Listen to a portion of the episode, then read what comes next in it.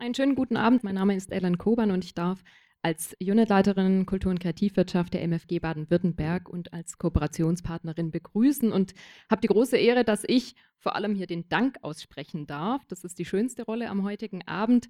Ich möchte mich ganz herzlich natürlich bei unseren Gästen heute bedanken, bei Ihnen, dass Sie alle gekommen sind. Das freut uns sehr, dass Sie hier so zahlreich erscheinen und eben sich auch wirklich für dieses neue Feld, dieses Zukunftsfeld im Verlagswesen interessieren. Und der größte Dank unsererseits als Kooperationspartner geht an Reinhilde Rösch vom Börsenverein des Deutschen Buchhandels, Landesverband Baden-Württemberg, die eben diese Veranstaltung hier mit initiiert hat, mit Professor Dr. Ocke Schlüter von der Hochschule der Medien. Und ich freue mich deshalb umso mehr, weil auch diese Veranstaltung das ich darf fast sagen, das Resultat einer wunderbaren langjährigen Zusammenarbeit auch ist. Im Rahmen der Frankfurter Buchmesse sind wir seit nunmehr sechs Jahren ähm, Veranstalter und verantwortlich für den Landesstand, für die Ideentanke, eben für Baden-Württemberg, zeichnen wir jährlich äh, bis zu fünf oder auch sechs Teams, ganz junge Teams und innovative Produkte aus, die sich dann im Rahmen dieser Ideentanke auf der Frankfurter Buchmesse präsentieren dürfen. All das zusammen mit dem Börsenverein und auch anderen Partnern im Land. Mit der Hochschule haben wir jetzt nochmal so einen ganz neuen Player hier gewonnen und sind sehr gespannt, was sich daraus entwickeln wird. Oswald und Frau Dr. Ast vom Ministerium, Wirtschaftsministerium, die hier auch die Veranstaltung fördern, sind eben noch eingetroffen. Vielen Dank natürlich auch an Sie als Förderer und langjährige Unterstützung auch nicht nur für den Buchmarkt und die Verlagswirtschaft, sondern für die Kultur- und Kreativwirtschaft insgesamt. Ich freue mich auf den Abend. Ich bin sehr gespannt auf Ihre Impulse und all das, was wir hier Neues sehen und erfahren dürfen. Und ich übergebe das Wort an Reinhilde Rösch. Vielen Dank. Danke, Ellen Kuban. Ähm, vielen Dank an Sie alle, dass Sie heute Abend hier sind. Äh, ja, ich mache diesen Dankesreigen jetzt auch gleich noch mal ein bisschen weiter, weil ähm, wir als Börsenverein sind ja vor allem diejenigen, die die Inhalte an Sie, an die Verlage, an die Unternehmen in unserer Branche, an die Kreativen in unserer Branche äh, vermitteln wollen, ähm, ihnen Möglichkeiten geben, ihr Spektrum zu erweitern ihr, und Informationen ähm, abzugreifen. Und deswegen freue ich mich natürlich ganz besonders, dass wir so viele wirklich äh, gute Partner in dem Bereich haben, eben die MFG mit der Ellen Koban oder die Hochschule der Medien hier in Stuttgart und vor allem eben das Wirtschaftsministerium, das da sehr interessiert ist. Ähm, auch ähm, Unternehmen, also vor allem jetzt am heutigen Abend die Verlage, ähm, in Bereich Innovation, neue Medien, Digitalisierung, neue Geschäftsmodelle soweit zu unterstützen. Und deswegen haben wir jetzt dieses Thema KI sehr dankbar aufgegriffen. Vielen Dank eben äh, für die Beiträge von allen Seiten. Und ich hoffe, dass wir an den Abend ein paar Einsichten vermitteln können mit den Best Practices, dass wir neue Aspekte ihnen geben können, dass wir vielleicht auch ein paar Ängste wegnehmen können, die es ja vielleicht auch gibt hinterher in den Gesprächen und ähm, ich habe mir immer gedacht, als ich diesen Titel gelesen habe, KI als Zukunftsmotor für Verlage, kann man mit Ausrufezeichen oder mit Fragezeichen lesen hinterher. Ich hoffe, dass wir ein paar Fragezeichen beseitigen und ganz viele Ausrufezeichen kreieren heute und wünsche Ihnen allen viel Erfolg. Und für den Erfolg dieses Abends, dieses Abends stehen vor allem unsere Referenten und unser Moderator, an den ich jetzt übergeben darf, Ocke Schlüter. Den meisten von Ihnen muss ich Ihnen nicht vorstellen. Professor an der HDM, Studiendekan, Studiengang Media Publishing. Sie kennen ihn alle seit vielen Jahren als Innovationsmotor und ähm, ja, digitale Prozesse oder digitale Produkte waren schon immer ein Faible von dir. Ne? Also, Bühne ist yours. Viel Erfolg. Und äh, er stellt auch den weiteren Ablauf des heutigen Abends und die weiteren Referenten vor. Ne? Viel Erfolg und viel Spaß.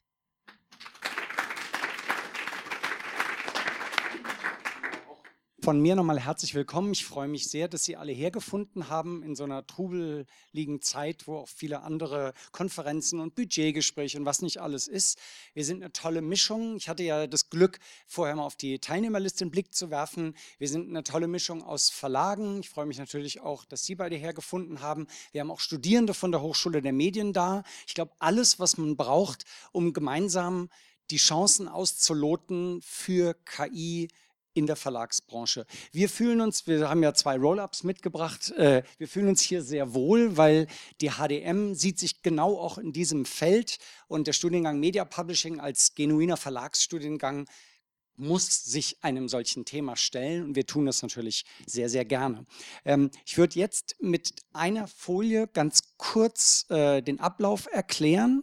Ähm, bis die Folie kommt, frage ich einfach mal so in die Runde, ähm, wer hat sich denn mal schon ein bisschen über die Definition hinaus mit KI befasst? Also wer könnte denn äh, sozusagen in zwei Sätzen, keine Angst, ich frage dann nicht, aber wer, wer, wer, könnte denn theoretisch in zwei Sätzen erklären, was sich hinter KI verbirgt? Wer, wer sähe sich dazu in der Lage? sehr bescheidenes Publikum. Okay, alles klar. Das ist gut zu wissen. Ähm, wir haben das dementsprechend aufgebaut, wobei, glaube ich, ein bisschen Understatement da auch im Raum war. Ähm, wir werden es, im Prinzip ist das so dreigliedrig. Ähm, ich werde jetzt gleich, nachdem ich ihn kurz vorgestellt habe, wie der Abend verlaufen wird, werde ich mit einem Einführungsvortrag beginnen und versuchen, alle ins Boot zu holen. Da bitte ich dann die um Geduld, ähm, die schon sich mit dem Aufbau von neuronalen Netzen beschäftigen, ähm, weil die kennen es dann schon. Aber ich möchte einfach sicherstellen, dass alle eine Chance haben, später mitzudiskutieren. Also kurzen Einführungsvortrag von mir. Man sieht es auch gleich auf der Folie, sobald die ähm, vom Beamer kommt. Und danach würde ich an unsere drei Branchenredner übergeben, wenn ich so sagen darf. Dann bekommen Sie drei Impulsvorträge ähm, aus der Verlagsbranche. Und anschließend wollen wir dann in sogenannten Table Sessions, Sie sehen schon die dazugehörigen Tische, werden wir ein bisschen ins Gespräch kommen ähm, über die Themen der Vorträge. Da jetzt ein Referent, äh, der Mark Hiller, äh, über Zoom zugeschaltet ist, werde ich optional noch einen dritten Tisch anbieten für andere Themen, vielleicht auch ja, Einsteiger oder so so dass wir dann eine, eine, Runde von Table Sessions haben werden im Anschluss an die Vorträge ungefähr 20 Minuten. Ähm, und danach, das ist also keineswegs dann das Ende der Veranstaltung, danach möchten wir auch die Gelegenheit gerne noch zum Networken nutzen, alle dazu herzlich einladen, die das zeitlich einrichten können, weil in einer Zeit, wo sehr, sehr viel in Zoom-Meetings gewandert ist und man sich nicht mehr so häufig, ähm, also einfach so für ihr, sozusagen für ihre innere Orientierung erst ähm, die, den kurzen Einführungsvortrag, dann die drei Fachbeiträge, dann Table Sessions und zum Schluss einfach, wie Sie mögen, bleiben Sie noch da, ähm, dass wir uns ein bisschen kennenlernen. Denn wir würden uns freuen, wenn wir heute nicht eine einmalige Veranstaltung nur los treten, sondern einen Prozess starten und auch ein bisschen in einem losen Austausch bleiben. Das Thema KI wird uns ja noch länger beschäftigen. Das ist ja nichts, was jetzt mit der Jahreswende dann irgendwie geklärt ist. Und deshalb sehen wir es eigentlich als einen Diskurs, in den wir mit Ihnen eintreten möchten. Und dafür ist vielleicht ganz schön, wir merken auch ein bisschen, wer hier so dabei ist und werden dann sicherlich ein Format finden, wie wir in Kontakt bleiben. Ich gehe aus der Präsentation raus und würde dann mit einem kleinen Einführungsvortrag beginnen. Und zwar habe ich den übertitelt KI Hype oder Handlungsfeld, eine kurze Einführung, ähm, weil ich eigentlich, äh, ich gebe zu, der Titel ist ein kleines bisschen rhetorisch, weil ich auf der Frage nachgehen möchte, ist es nur was wie etwa ein Metaversum, was einfach die Fachpresse und die Tagespresse füllt? Oder was steckt da drin eigentlich an Substanz für die Verlagsbranche? Und möchte damit auch ein bisschen ähm, die drei Fachvorträge im Anschluss vorbereiten. Das Bild, was Sie da sehen, ist ein KI-generiertes Bild, was bereits einen Wettbewerb gewonnen hat. Nämlich, also die Adleraugen können es auf dieser Banderole da rechts erkennen, the First Place Fine Arts beim Colorado State Fair hat also einen Preis, einen Kunstpreis in der Kategorie äh, quasi künstlich erstellte äh, Werke erhalten und ist ein KI-generiertes ähm, Bild mit dem Titel äh, Théâtre d'Opéra Spécial. Also das ist mal nur so ein kurzer Einblick, was KI schon kann. Ich möchte aber beginnen ähm, mit ein bisschen dem Kontext und äh, ist mir sehr recht sozusagen, dass wir hier mit dem Wirtschaftsministerium äh, quasi zusammen unterwegs sind, denn die ersten beiden Einordnungen sind ökonomischer Natur. Ähm, das erste habe ich mir erlaubt, eine Folie, keine Sorge, das wird jetzt keine Vorlesung, eine Folie zum Thema Makroökonomie. Ähm, was bedeutet KI einfach für unsere, ich sage jetzt mal, Volkswirtschaft? Ähm, manche kennen vielleicht das Konzept der Kondratjew-Zyklen. Das ist ein Wirtschaftswissenschaftler, der mal gesagt hat, man kann äh, über Jahrhunderte hinweg äh, Wirtschaftszyklen daran erkennen, dass bestimmte Basisinnovationen Möglichkeiten schaffen und eine sich anschließende Periode in der Volkswirtschaft ähm, allein oder vornehmlich auf diese Basisinnovation zurückgeht. Das habe ich hier in einer Grafik versucht äh, zu rekapitulieren, ähm, wie mal die Dampfmaschine einen solchen Kondratjew-Zyklus äh, losgetreten hat, später die Eisenbahn, irgendwann die Chemie, das Automobil, gerade für Baden-Württemberg ähm, vor gut 100 Jahren. Und die Informationstechnik hat dann Anfang der 90er Jahre einen neuen Aufschlag gemacht. Und das, was wir unter künstliche Intelligenz verstehen, ähm, gehört auch in diesen Kontext. Das ist eine technologische Grundlage, wir kommen ja gleich noch drauf, was es eigentlich ausmacht, die ganz viele neue Möglichkeiten schafft. Und man muss kein Prophet sein, um zu sagen, dass die KI-Technologien etwas wie einen Kondratjew-Zyklus begründen werden. Man muss fairerweise sagen, dieses Konzept ist in der aktuellen Volkswirtschaftslehre eigentlich nicht mehr im Einsatz. Es ist eher in der Geschichte der Makroökonomie äh, verwendet. Also ist nichts, worüber jetzt äh, VWL-Kollegen sich täglich den Kopf zerbrechen. Aber mir schien das ganz passend, um zu illustrieren, was KI ist. Es ist eben nicht nur irgendwie ein Gerät oder eine Anwendung, sondern es ist wirklich eine Basisinnovation, die sehr, sehr viele äh, Möglichkeiten schafft und dadurch Branchen vor die Frage stellt, besonders auch einzelne Unternehmen vor die Frage stellt, was bedeutet das für mich? Und damit bin ich quasi bei der Mikroökonomie oder bei dem unternehmerischen Kontext. Ähm, ich möchte da auf ein Konzept zurückgreifen, was auf Michael Porter zurückgeht, die sogenannten Five Forces, die fünf Kräfte. Und denen zufolge ist jedes Unternehmen äh, fünf Kräften ausgesetzt. Äh, ich beginne mal auf der linken Seite mit den Kunden. Die wirken natürlich auf das Unternehmen ein. Von rechts sehen Sie die Lieferanten. Es wären bei Verlagen also die Urheber, die AutorInnen. Genauso aber ähm, mögliche Substitute des eigenen Angebots, ähm, wie auch neue Konkurrenz. Und das sind Punkte, wo Verlage heute schon KI spüren, selbst wenn sie selber keine anwenden, dass zum Beispiel KI-generierte Inhalte, und da sind wir wieder bei dem Einstiegsbild meiner Präsentation, ähm, das Geschäftsfeld aufmischen. Und diese Inhalte, das kann sich um Text, Bild, Bewegtbild äh, oder auch weiteres handeln, ähm, die sind grundsätzlich in der Lage, die Angebote von Verlagen zu substituieren. Ja? Kommen deshalb sozusagen als Kraft im Sinne von Michael Porter, äh, werden hier relevant. Genauso gibt es auch neue Anbieter im Markt, äh, die zum Beispiel datenbasierte Angebote platzieren, ähm, ob das im Bereich, es könnten Kochbücher sein, irgendwelche individuell auf Sie zugeschnittenen Angebote, die durch die Auswertung großer Datenmengen zustande kommen. Also beides Phänomene, die äh, die Situation einzelner Medienunternehmen und Verlage tangieren, den Wettbewerb, den Sie in der Mitte sehen, das ist die fünfte Kraft, den gibt es natürlich weiterhin, aber die kommen hier auf jeden Fall jetzt schon zum Zuge. Das heißt, kleines Fazit äh, dieses Blickwinkels, die meisten Verlage oder Publisher sind bislang überwiegend mit KI durch das Unternehmensumfeld konfrontiert, durch global agierende Tech-Unternehmen. Aber natürlich wenden einzelne Verlage auch KI schon selbst an. Und wir haben ja drei wunderbare Beispiele heute bei den Rednern nach mir. KI selbst ist, wenn Sie sich mit Informatikern unterhalten, dann werden die die Augenbrauen hochziehen, ähm, ist eigentlich eine Metapher.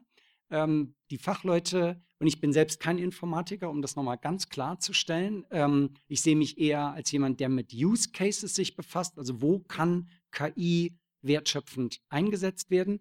Die Informatiker würden das als lernende Algorithmen bezeichnen, würden sagen, da werden eben Daten so weit ausgewertet, bis sie zu Einsichten führen. Also Teilgebiet der Informatik. Und ähm, die Tatsache, dass man dem, äh, sagen wir mal, die Intelligenz als äh, Perspektive hinzufügt, ist vielleicht ein Ausdruck von Optimismus, aber das Wort darf man in der jetzigen Zeit nicht zu wörtlich nehmen. Wir unterscheiden weiterhin schwache und starke KI und werden gleich sehen, ähm, was da jeweils die Möglichkeiten sind. Ich beginne mal mit der schwachen. Ähm, das ist eine sehr fokussierte Anwendung, die ganz bestimmte Daten nach trainierten Regeln analysieren, äh, Aussagen herausfiltern und Vorhersagen treffen. Und innerhalb dessen unterscheidet man nochmal das, sagen wir mal, einfache, in Anführungszeichen, Machine Learning, ähm, wo eben Daten äh, mit Datenalgorithmen trainiert werden, äh, um dann äh, Aussagen oder Vorhersagen zu treffen, wird unterschieden vom Deep Learning, was ein Teilbereich davon ist, das mit neuronalen Netzen arbeitet. Da komme ich gleich nochmal darauf zurück. Ganz plakativ, schwache KI, ein Amazon Echo Dot, was vielleicht manche im Wohnzimmer stehen haben. Ähm, wir kennen das alle, da wird Sprache verarbeitet, auch darauf komme ich noch gleich zurück. Und eine starke KI kennen besonders die Fans von Science-Fiction-Filmen, denen das als Commander Data in Star Trek schon begegnet ist oder in den Terminator-Filmen aus Hollywood. Das wäre, wenn es das gäbe, eine starke KI, die menschenähnlich unvorbereitet Situationen analysieren und interpretieren kann und selbstständig Entscheidungen treffen kann. Das ist bei der schwachen KI nicht der Fall, denn sie zeichnet sich dadurch aus, dass sie nur ganz spezifische, fokussierte Probleme lösen kann. Sie handelt nach definierten Vorgaben.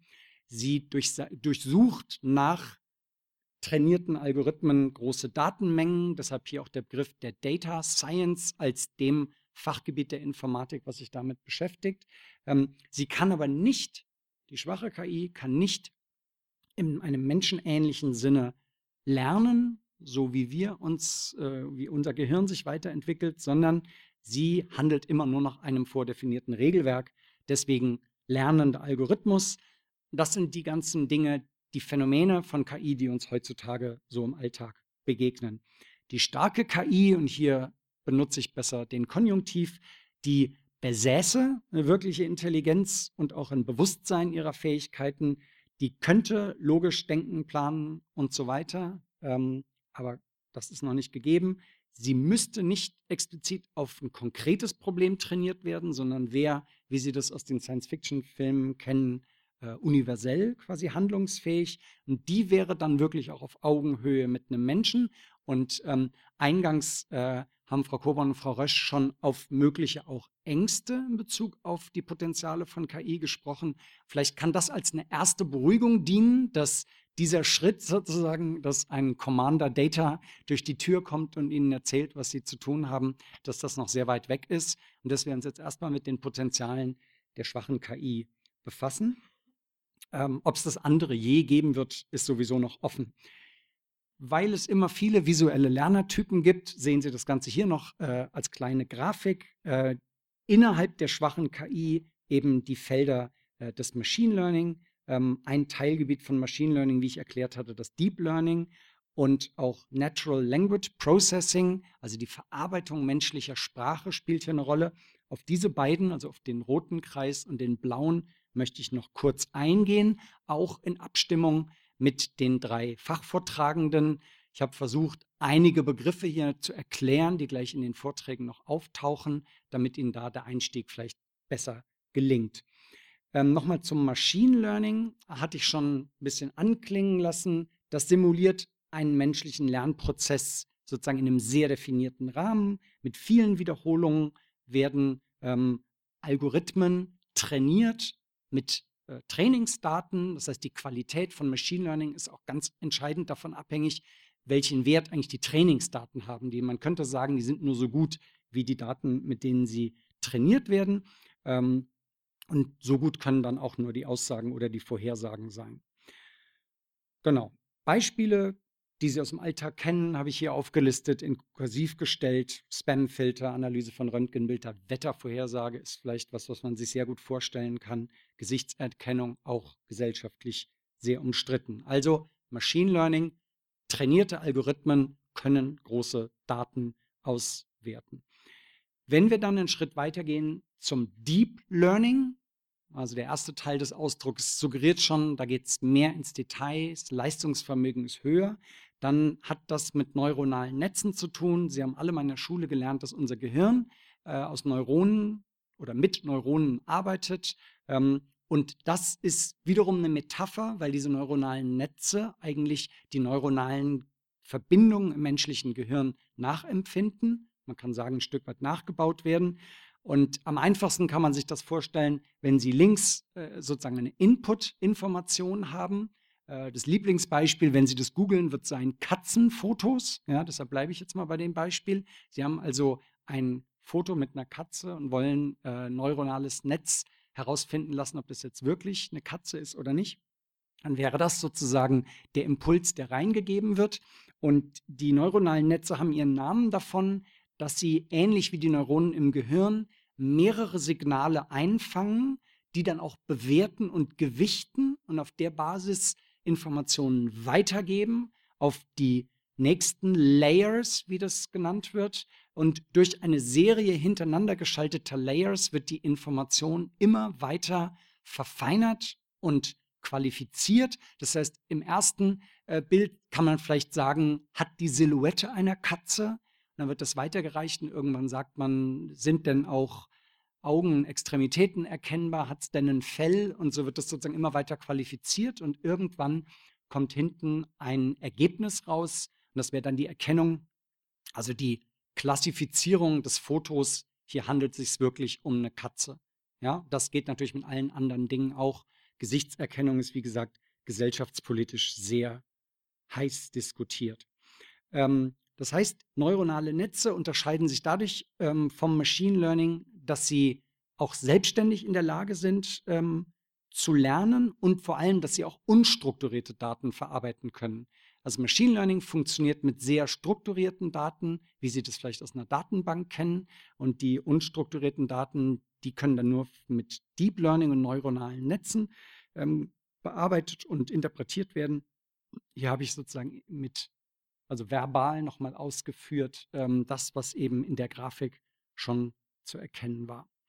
Genau, da werden sehr hohe Rechnerkapazitäten natürlich benötigt, große Datenmengen und äh, hier ist auch Gesichtserkennung ein gutes Beispiel oder Text-to-Image. Also wenn wir, ähm, zeige ich Ihnen gleich noch Beispiele, wenn wir mit Schlüsselwörtern eine Grafik generieren lassen, dann kommt das im Prinzip auch zur Anwendung. Also Deep Learning, bisschen raffinierter, ähm, mit selbstlernenden Mechanismen. Ich komme dann noch zu dem äh, dritten Bereich, den ich angekündigt hatte. Das war äh, der, glaube ich, blaue Kreis auf meiner Grafik.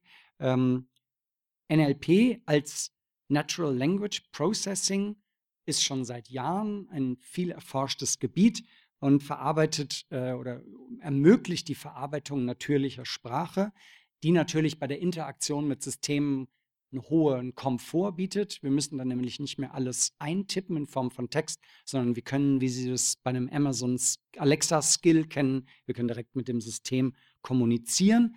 Es liegt nahe, dass wir dafür sowohl äh, Sprache interpretieren können müssen. Also das System muss Sprache interpretieren können. Das wäre dann Natural Language Understanding. Und genauso, wir möchten ja eine Antwort haben. Wenn wir an Alexa Skill fragen, wie das Wetter heute wird, dann möchten wir das auch als Sprachausgabe haben. Also brauchen wir auch eine Möglichkeit der Erzeugung natürlicher Sprache, Natural Language Generation. Uns begegnet das überwiegend bei Chatbots, Google Translate, was immer Sie von diesen Anwendungen so benutzen, gehört zu unserem Alltag. Viele denken vielleicht nicht drüber nach, äh, wie das genau funktioniert. Müssen die Anwender ja auch nicht wissen.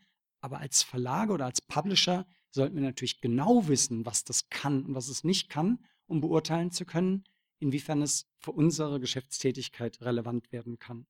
Hier sehen Sie das noch als Grafik, das, was ich eben verbal schon vorweggenommen habe. Zweite wichtige, wichtiges Forschungsgebiet in diesem Sektor sind die Large Language Models große Sprachmodelle, die eben in der Lage sind, wiederum mit Deep Learning-Algorithmen sehr große Datenmengen ähm, zu verarbeiten. Also sie werden damit trainiert und können dann Sprache sehr gut verarbeiten. Ähm, denken Sie an ein einfaches Beispiel, die Wortstellung im Deutschen. Ein Satz wie äh, Leon hat Corona äh, ist hat eine andere Bedeutung als die Wortreihenfolge hat Leon Corona, weil das eine ein Aussagesatz ist, ein anderer ein Fragesatz. Damit jetzt äh, eine KI das interpretieren kann, braucht sie im Hintergrund entsprechende Modelle, um das mal sehr stark zu vereinfachen. Nicht, dass der Eindruck entsteht, hier werden um ihrer selbst willen Möglichkeiten erforscht, die keinen konkreten Nutzen haben. Im Gegenteil, unser Alltag ist immer stärker davon geprägt. Und wenn die Interaktion sozusagen Mensch-Maschine, wenn die äh, sprachgesteuert bequemer, komfortabler werden soll, sind es ganz wichtige Voraussetzungen. Ich komme dann noch zu einer visuellen Anwendung. Hierfür habe ich mit ähm, unserer akademischen Mitarbeiterin Nicole Fröhlich, die mich also hier ganz substanziell unterstützt hat, ähm, bei der Recherche, äh, haben wir Instagram-Fotos, also potenzielle Fotos für einen Instagram-Post haben wir generieren lassen. Ich habe oben die Keywords reingeschrieben. Wir haben eingegeben Bookcover Penguin Random House, weil das ein Verlag ist, der da drin eben sehr stark ist. Also no offense äh, oder keine Herabsetzung anderer äh, Publikumsverlage, aber der ist einfach Stichwort. Ähm, die Trainingsdaten müssen aussagekräftig sein. Der ist da sehr stark vertreten. Haben gesagt, wir wollen einen Instagram-Post machen und noch konkreter einen Bookstagram-Post. Also die äh, Instagram-Postings, die sich speziell mit der Vermarktung oder der Kommunikation über Bücher befassen. Und mit diesen Input-Variablen sehen Sie, was wir als Fotos bekommen haben. Der KI hat in den Trainingsdaten ganz offensichtlich lernen können, da sind Bücher ganz häufig auf Tischen fotografiert worden. Und wenn Sie äh, Instagram-Nutzer äh, sind, besonders Bookstagram-Nutzer sind, dann kennen Sie diese Tischoberflächen als Hintergrund, äh, wohlgemerkt belletristischer Bücher. Das ist im Fachbuch naturgemäß anders. Ähm, aber so ähnlich sind dann die Fotos. Da steht meistens eine Kaffeetasse dabei, vermutlich aus atmosphärischen Gründen, ähm, weil das suggeriert, hier hat sich das jemand gemütlich gemacht. Und all das hat die KI äh, sozusagen aus den Trainingsdaten heraus gewusst und hat dann gesagt, liebe Leute, wenn ihr so ein Bild wollt, also wir könnten damit sozusagen einen Fake Instagram-Post äh, produzieren. Dann hat die KI gesagt, das sollte da alles drauf sein und hat auch so ein Gefühl gehabt, wie so ein Belletristik-Cover ungefähr aussieht. Mit der Sprache, wie gesagt, die Large Language Models waren da noch nicht so ausgefeilt. Deshalb kommt da ein bisschen äh, fiktionale Sprache oder Schrift zum Einsatz. Ich möchte langsam zum Ende kommen ähm, mit rechtlichen und ethischen Fragen. Viele von Ihnen werden sich schon in den zurückliegenden zehn Minuten gefragt haben, ist das alles gesellschaftlich verantwortbar? Ist das alles rechtlich zulässig? Ähm, tatsächlich haben wir hier interessante Fragen auf dem Gebiet des Urheberrechts, weil der Urheber natürlich mit seinem Werk geschützt ist durch das Urheberrecht. Ähm, aber das geht eben immer von dem Konzept eines Schöpfers aus. Ähm, in äh, Paragraph 2 äh, Absatz 2 Urheberrechtsgesetz ist eben von der persönlichen geistigen Schöpfung die, Spreche, äh, die, die Rede. Und hier stellt sich nun konkret die Frage, ob von Algorithmen generierte Inhalte als eine persönliche geistige Schöpfung betrachtet werden können und ob demzufolge ähm, diese äh, gesetzliche Anwendung finden. Deshalb sind offene Fragen zum Beispiel, ob Algorithmen schutzfähig sind, was wiederum unternehmerisch sehr relevant ist, denn wenn Sie einen Algorithmen entwickeln, da können ja viele betriebliche Ressourcen reingehen, das hinterher aber nicht schützen können, so wie Sie Titelschutz beantragen können oder wie Sie natürlich äh, urheberrechtliche, äh, also urheberrechtlich geschützte Werke erstellen können, wenn das bei dem Entwickeln von Algorithmen nicht der Fall wäre, wäre das unternehmerisch sozusagen ein bisschen wackeliger. Und stellt sich also die Frage, wem wären die Rechte an KI-Erzeugnissen eigentlich zuzuschreiben? Genauso muss eine Gesellschaft sich natürlich ethische Fragen stellen.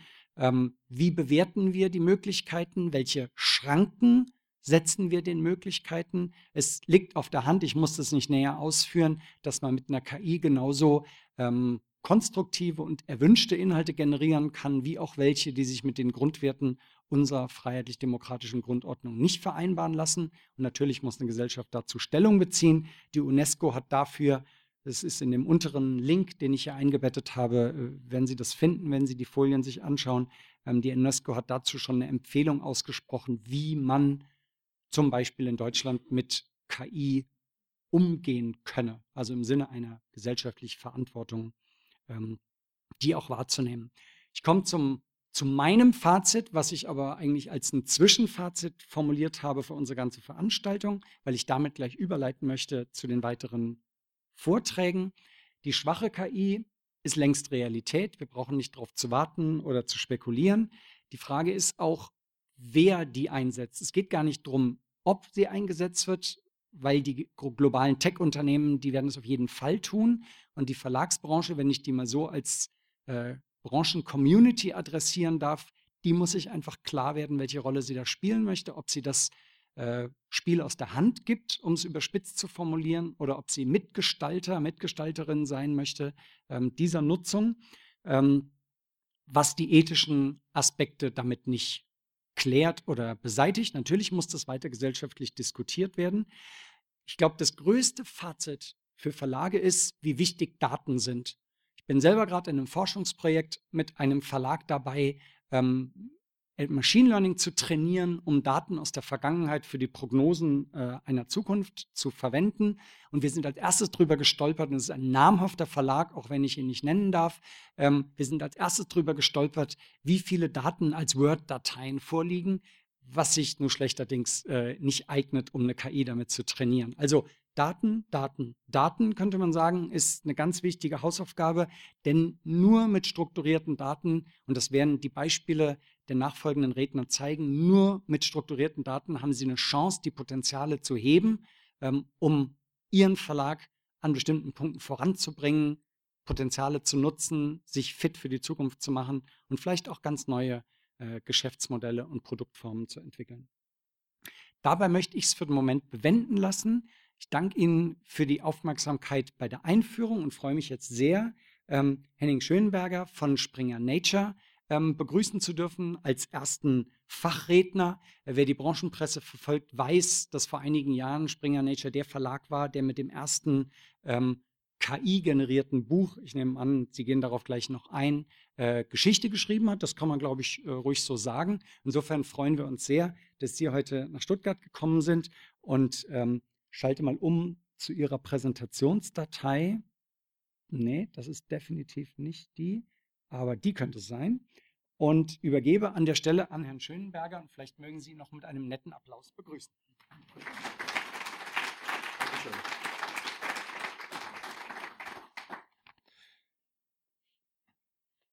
Ja, ich muss mich ein bisschen einrichten. Ja, danke schön für die Einladung. Ähm, Dankeschön für die Einladung. Ähm, KI am Einsatz, äh, KI im Einsatz am Beispiel des Wissenschaftsverlages Springer Nature. Ähm, ich möchte eigentlich nur zwei Dinge machen. Ich möchte, ich möchte einmal in einer Art äh, Pflicht die ganzen Bereiche, Prozesse, Workflows bei uns auflisten, in denen wir KI im Einsatz haben. Das mache ich relativ kursorisch. Und in, ich möchte in einem längeren Teil ein bisschen erzählerischer darauf eingehen, äh, an einem Beispiel, wo wir KI und wie wir KI einsetzen und wie wir es überhaupt auch erkennen und in der Produktentwicklung aufsetzen. Und das äh, mache ich tatsächlich an diesem Beispiel des KI-generierten Buches. Ich könnte das an ganz vielen anderen Beispielen machen, ähm, aber da bin ich sehr nah dran. Und deswegen habe ich das für heute auch mal ähm, ausgewählt, weil sich darüber auch eine schöne Geschichte erzählen lässt. Ähm, vielleicht ein bisschen als, ähm, als Kontext, Springer Nature ist äh, einer der größten Wissenschaftsverlage der Welt. Wir sind der größte Buchverlag der Welt.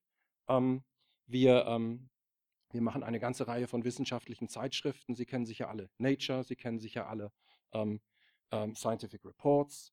Wir, wir wir, wir, wir, machen sehr viele populärwissenschaftliche Zeitschriften, äh, wie zum Beispiel Scientific American oder, oder, oder Spektrum der Wissenschaft. Ähm, und äh, natürlich auch eine ganze Reihe von Fachdatenbanken und Services. Ähm, und nicht zu vergessen, Springer, Nature, das sind nur zwei Marken. Es gibt eine ganze Menge an weiteren Marken und Imprints wie Palgrave, wie Gabler, wie VS Verlag, wie Biomed Central oder ähm, Macmillan Education. Metzler gehört dazu, also eine ganze Reihe, was wir bei uns im Hause haben. Ähm, wenn ich über KI spreche, Herr Schlüter, was Sie gesagt haben, ist übrigens alles äh, top, ja, also ähm, ganz toll. Ich mache es mir sogar noch einfacher. Ähm, ich äh, benutze die Begriffe KI, künstliche Intelligenz, Machine Learning, Mustererkennung und neuronale Netze weil ich es weil einfach jetzt mal möchte, synonym. Das macht es für mich heute ein bisschen einfacher. Ähm, und ähm, tatsächlich bei uns im Verlag, oh ja, das, das, ich habe hier auch mit diesen ganzen maschinengenerierten Bildern ein bisschen rumgespielt. das ist jetzt, äh, jetzt DAL-E, Sci-Fi Machine Reading a Book, Photorealistic. Man kann da ganz viele schöne Dinge mitmachen. Ähm, ich möchte, ähm, ich, äh, ich, ich, ich, möchte tatsächlich relativ kursorisch einfach mal sagen, in welchen Services, äh, in welchen Prozessen, Workflows wir KI im Einsatz haben. Ähm, ich glaube tatsächlich äh, ist in all, nahezu allen Bereichen bei uns ähm, KI im Einsatz. Und tatsächlich, Sie haben recht, es handelt sich nur zurzeit um diese schwache KI. Ähm, die ist, ähm, das ist ja ein Begriff, äh, ich würde sie ähm, tatsächlich gar nicht so schwach bezeichnen, weil tatsächlich ist das eine sehr mächtige ähm, Technologie, die wir hier im Einsatz haben. Was machen wir denn? Ähm, ich gehe das einfach mal ganz kurz durch. wenn Forschende zu uns kommen und ihre wissenschaftlichen Beiträge bei uns einreichen. Oftmals äh, wissen sie gar nicht bei der Masse an Zeitschriften, bei welcher Zeitschrift sie das machen wollen. Wir setzen KI ein, um wissenschaftliche Zeitschriften mit über Mustererkennung mit den Zeitschriftenartikeln übereinander zu bringen und dann eine Empfehlung zu machen, in welcher Zeitschrift wäre denn so ein wissenschaftlicher Artikel am besten aufgehoben. Die wissenschaftlichen ähm, Texte, die werden dann automatisch äh, ähm, klassifiziert, eingeordnet. Und damit meine ich gar nicht so sehr diese, diese Top-Einordnung, ähm, ähm, Ingenieurwissenschaften, Mathematik, äh, Sozialwissenschaften, sondern wirklich auch sehr, sehr tief in die Fachbereiche rein, rein äh, reingegangen. Und auch das alles über künstliche Intelligenz, Mustererkennung. Ähm, Auswahl der Gutachter für einen Wissenschaftsverlag ist das zentral, dass wir diese sogenannten Peer Reviewer im Einsatz haben. Ähm, und auch dort gibt es, weil das einfach so viele Menschen sind, äh, Mustererkennung, Profilerkennung, die dann uns in die Lage versetzt, hier ähm, Empfehlungen auszusprechen, wer als Gutachter für welche wissenschaftlichen Artikel zur, ähm, ähm, sich am besten eignet. Automatische Konvertierung der Manuskripte in die verschiedenen Zielformate. Natürlich, die Manuskripte kommen bei uns in ganz heterogenen Versionen an. Und künstliche Intelligenz kann eben helfen, diese Zielformate besser zu erreichen. Extraktion von Kernaussagen oder Extraktion von Daten aus äh, langen Texten, aus, aus großen Textkorpora, ähm, um sie in wissenschaftliche Datenbanken äh, verfügbar zu machen. Ähm, wir können heute aus Texten Fragen und Antworten extrahieren. Und damit meine ich gar nicht so sehr extrahieren, sondern konvertieren. Fragen und Antworten, die in den Texten so noch gar nicht explizit drin sind, und wir machen damit unsere Lehrbücher zu besseren Lehrbüchern, weil wir können Lernkarten dazu packen. Ähm, Plagiarismusprüfung, äh, ganz, ganz wichtig. Das heißt, natürlich sind wir damit äh, konfrontiert, dass viele der wissenschaftlichen Inhalte bei uns eingereicht werden mit, ähm, ja, mit teilweise äh, relativ hanebüchenen ähm, äh, Plagiaten. Äh, digitales Editing, wir bieten ähm, relativ ähnlich wie, wie Grammarly eine, eine, ein, ein, ein, ein, Programm an, das es Wissenschaftlern und Wissenschaftlerinnen anbietet, ähm, die Texte besser zu machen. Sehr, sehr stark kalibriert auf äh, wissenschaftlichen Duktus und, ähm, und wissenschaftlichen Stil. Automatische Übersetzung, da haben wir gar nicht selber gebaut, sondern, sondern wir greifen zurück auf DeepL oder GPT-3, also wirklich Large Language Models, die können nämlich auch ganz gut übersetzen. Ähm, und die können sogar sehr gut übersetzen.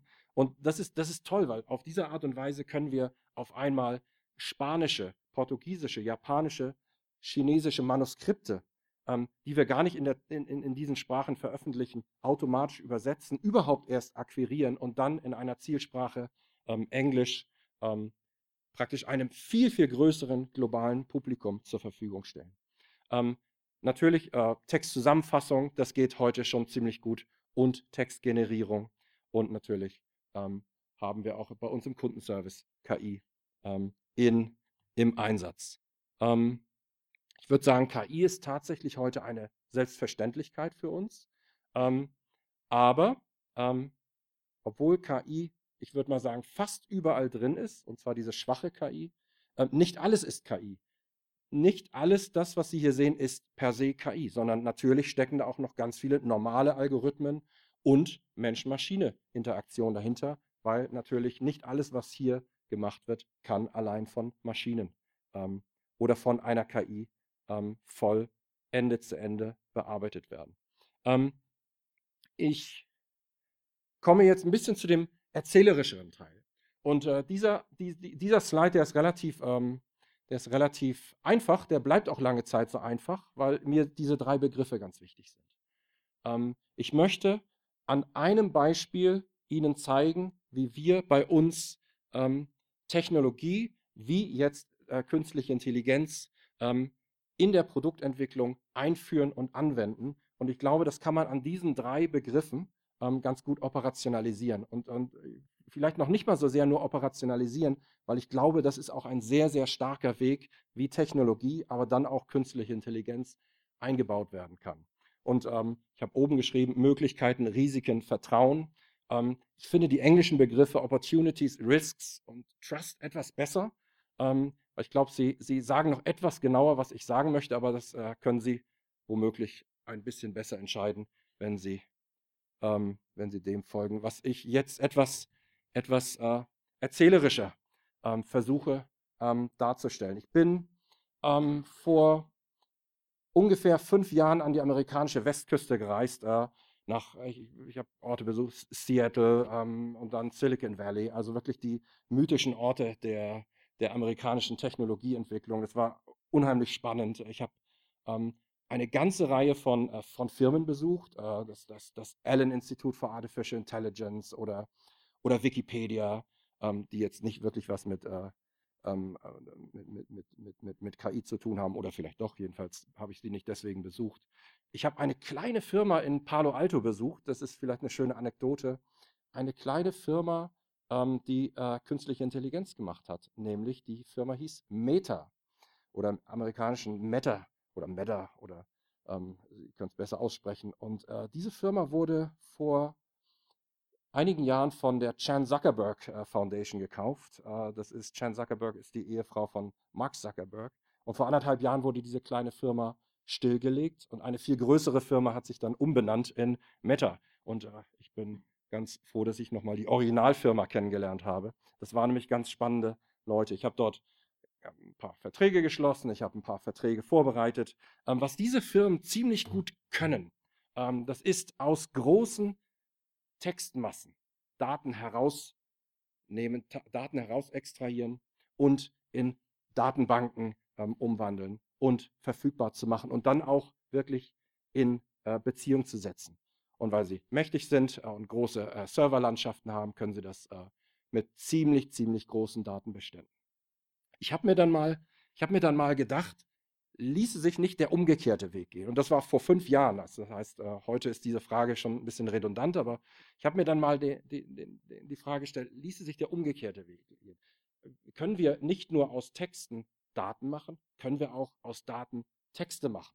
Und, ähm, und was habe ich gemacht? Ich habe ein paar Firmen, die ich dort besucht habe, gefragt, ähm, könnt ihr das? Könntet ihr aus Daten sinnvollen, lesbaren Text machen, den ich dann als Verlag in eine Zeitschrift, in ein Buch äh, drucken kann und verfügbar machen kann.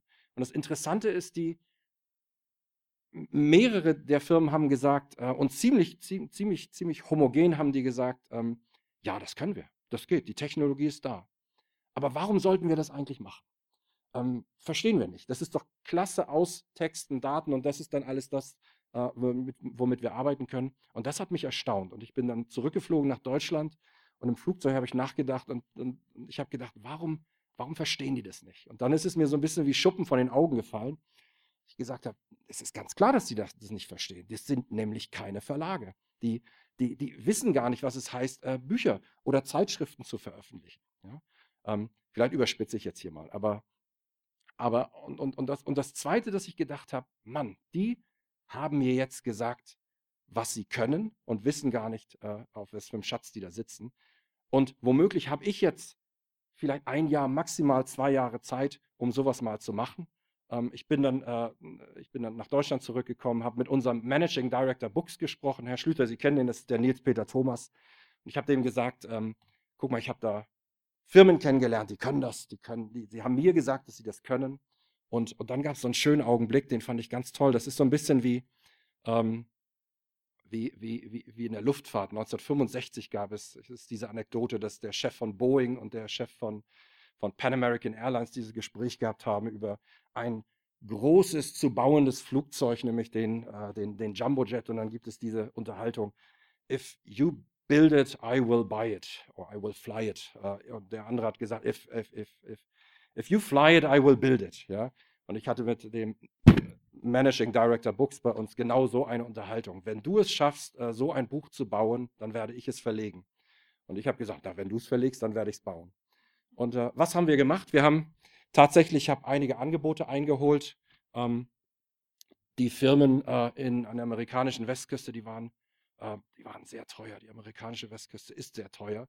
Und ich habe dann einen Professor an der Universität Frankfurt kennengelernt, der Christian Schiakos, der Leiter des Institutes für angewandte Computerlinguistik, der hat auch gesagt, ja, das können wir. Ich könnte das mit meinem Team machen.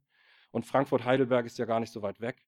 Und wir haben, ich glaube, knapp 18 Monate gebraucht und dann haben wir äh, dieses Buch veröffentlicht. Lithium-Ionen-Batterien.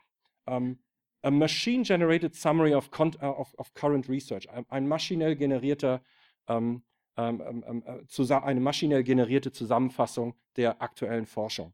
Wir haben sehr viele ähm, Manuskripte ähm, ausprobiert in sehr vielen äh, Disziplinen, ähm, Sozialwissenschaft, ich bin ja selber Sozialwissenschaftler, ähm, ähm, ähm, Ingenieurwissenschaften, Medizin. Medizin wollten wir uns überhaupt nicht dran wagen. Aber auf einmal kam in der Chemie, Materialwissenschaften ein ziemlich gutes Manuskript raus, nämlich Lithium-Ionen-Batterien. Die Sprache ist sehr faktenorientiert, das heißt wirklich sehr, sehr ähm, übersichtliche Sätze. Ähm, und dann haben wir das veröffentlicht. Und ähm, wir hatten sehr viel Spaß dabei. Diese, diese Projekte machen ja auch sehr viel Spaß. hier steht zum Beispiel, hier steht zum Beispiel ein Autor, der heißt Beta-Writer. Diesen Autor gibt es gar nicht. Das heißt, wir haben uns Spaß dabei gemacht, ähm, diesen Autor mal ähm, so zu nennen. Und, ähm, und darauf komme ich, äh, komm ich noch zu sprechen, weil ähm, ich komme jetzt einfach auch zum zweiten Punkt. Das heißt, was ist passiert? Ich bin als Verleger ähm, in die Situation gesetzt worden oder ich habe mich selber in die Situation gesetzt, dass ich äh, versucht habe zu erkennen, was technisch möglich ist, was Technologiefirmen selber, weil sie den verlegerischen Hintergrund nicht haben, ähm, gar nicht so sehr erkannt haben. Und ich habe einfach mal die Gelegenheit, diese Opportunity erfasst. Und ich glaube, das ist für Verlage eine ganz, ganz große Chance.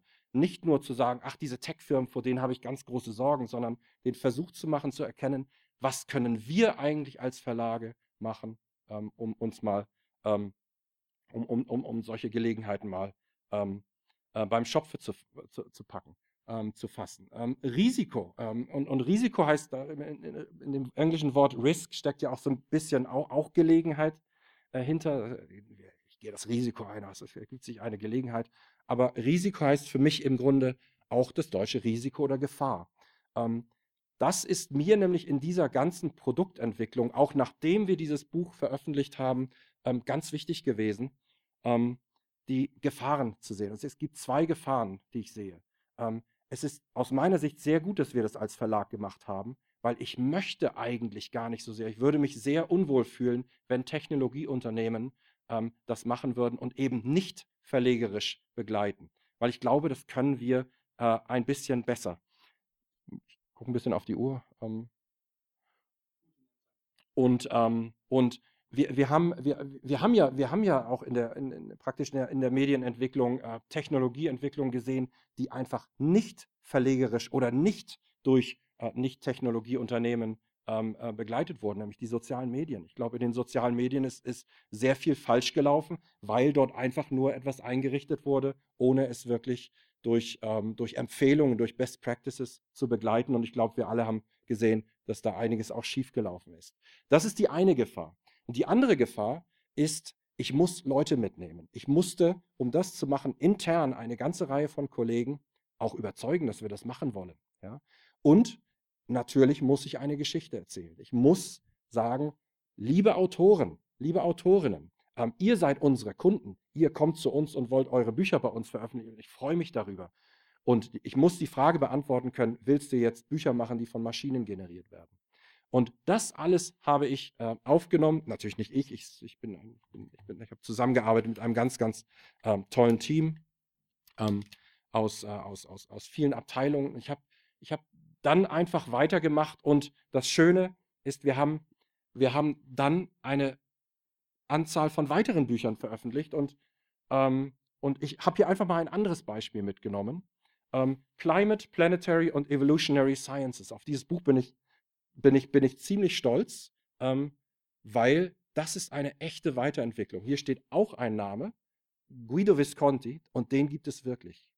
Was haben wir nämlich hier gemacht? Wir haben einen Professor aus Italien gefragt, ob er Interesse hat, so ein maschinengeneriertes, ähm, so ein maschinengeneriertes Manuskript sich anzueignen, zu kuratieren, zu editieren, mit der Maschine im Sinne einer ähm, Mensch-Maschine-Interaktion zu arbeiten, um am Ende auch dafür gerade stehen zu können. Und das ist wichtig. Das ist uns als Verlag und auch als Wissenschaftsverlag sehr wichtig. Das ist nämlich genau der Punkt. Wer ist am Ende dafür verantwortlich?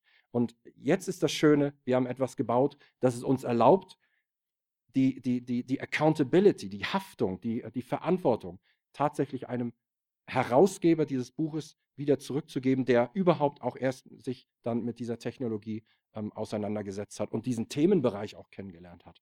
Und das ist eben, das sind eben, ähm, das sind eben dann, das ist dann eben der Übergang zu dem dritten Punkt, Trust, Vertrauen. Das heißt, wenn ich in der Produktentwicklung eine Gelegenheit erfasse und dann auch die Risiken mit einbeziehe, um dann tatsächlich Geschichten äh, zu erzählen, die Storytelling zu machen, um Vertrauen aufzubauen, um das wieder in die Produktentwicklung reinzubringen. Alles das, was wir machen hier, ist transparent. Wir wollen immer transparent sein. In diesen Büchern steht drin, wie es gemacht wird. Ähm, wir, wollen, wir, wir wollen Verantwortlichkeit zeigen, wir wollen Accountability. Es wird keine Bücher geben, die nur von Maschinen gemacht werden, sondern sie sind immer kuratiert. Und der dritte Punkt, natürlich ist das dann auch ein ähm, ein, ein, ein Zeichen für Integrität oder, oder Integrity auf Englisch. Ähm, das ist im Wissenschaftsbereich ähm, natürlich ganz, ganz wichtig. Das heißt, im Grunde sind diese drei Schritte aus meiner Sicht notwendig, um, äh, um, ähm, um, um, um, um künstliche Intelligenz in der Produktentwicklung einzubauen. Und ich würde ganz gerne ich würde ganz gerne ähm, meinen mein, mein Vortrag beenden mit ein paar Sätzen zu der Rolle des Autors und das ist natürlich die Rolle des Autors aus äh, Wissenschaftsverlagssicht. Ähm, ich kann mir vorstellen, dass das aus Publikumsverlagssicht äh, ein bisschen eine andere äh, Konnotation hat. Was heißt das für die Rolle des wissenschaftlichen Autors? Ich gehe davon aus, dass äh, in Zukunft es eine ganz breite Palette geben wird von Optionen für die Erstellung von wissenschaftlichen Inhalten. Natürlich weiterhin 100% human written, ähm, aber ein ganzes Spektrum bis hin über Mischformen bis hin zu 100% maschinengenerierten Inhalten und damit spreche ich jetzt nicht insbesondere über, über, über, über Bücher. Ich gehe nicht davon aus, dass Autoren äh, durch Algorithmen ersetzt werden. Im Gegenteil gehe ich davon aus, dass die Rolle von Forschenden und AutorInnen immer wichtig und zentral bleiben wird, sich aber tatsächlich wesentlich verändern wird, da immer mehr Forschungsinhalte von Algorithmen erstellt bzw. vorerstellt werden.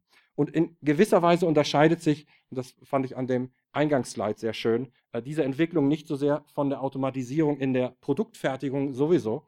Ähm, ich glaube, äh, es gibt immer diesen Rückgang von Handarbeitern, also wörtlich von, von Manufacturern und praktisch ein Zusatz, äh, ein, ein, ein Zuwachs von Designern. Und ähm, vielleicht wird in Zukunft die Erstellung wissenschaftlicher Inhalte einen ähnlichen Rückgang von Autoren als sozusagen Textarbeitern ähm, bringen und eine Zunahme von wissenschaftlichen Textdesignern. Ähm, es gibt ein ganz schönes, und damit möchte ich schließen, ähm, ähm, ein ganz schönes Zitat von einem Ross Goodwin, das ist ein amerikanischer Technologie-Freak ähm, oder so ein Technologie- Te äh, Creative Technologist würde ich ihn nennen. Hier habe ich noch Gonzo Dada Scientist. Das ist so, ein, das ist, das ist so eine richtige Koryphäe. Ich glaube, die arbeitet heute bei, äh, bei, bei, bei, Google. Ähm, damit schließe ich mit einem Zitat. Wenn wir Computern das Schreiben beibringen, ersetzen die Computer uns genauso wenig wie Klaviere Pianisten ersetzen. In gewisser Weise werden sie unsere Stifte. Und wir werden mehr als Autoren, wir werden zu Autoren von Autoren. Und damit äh, gebe ich, glaube ich, an meinen nächsten Redner weiter. Vielen, vielen Dank.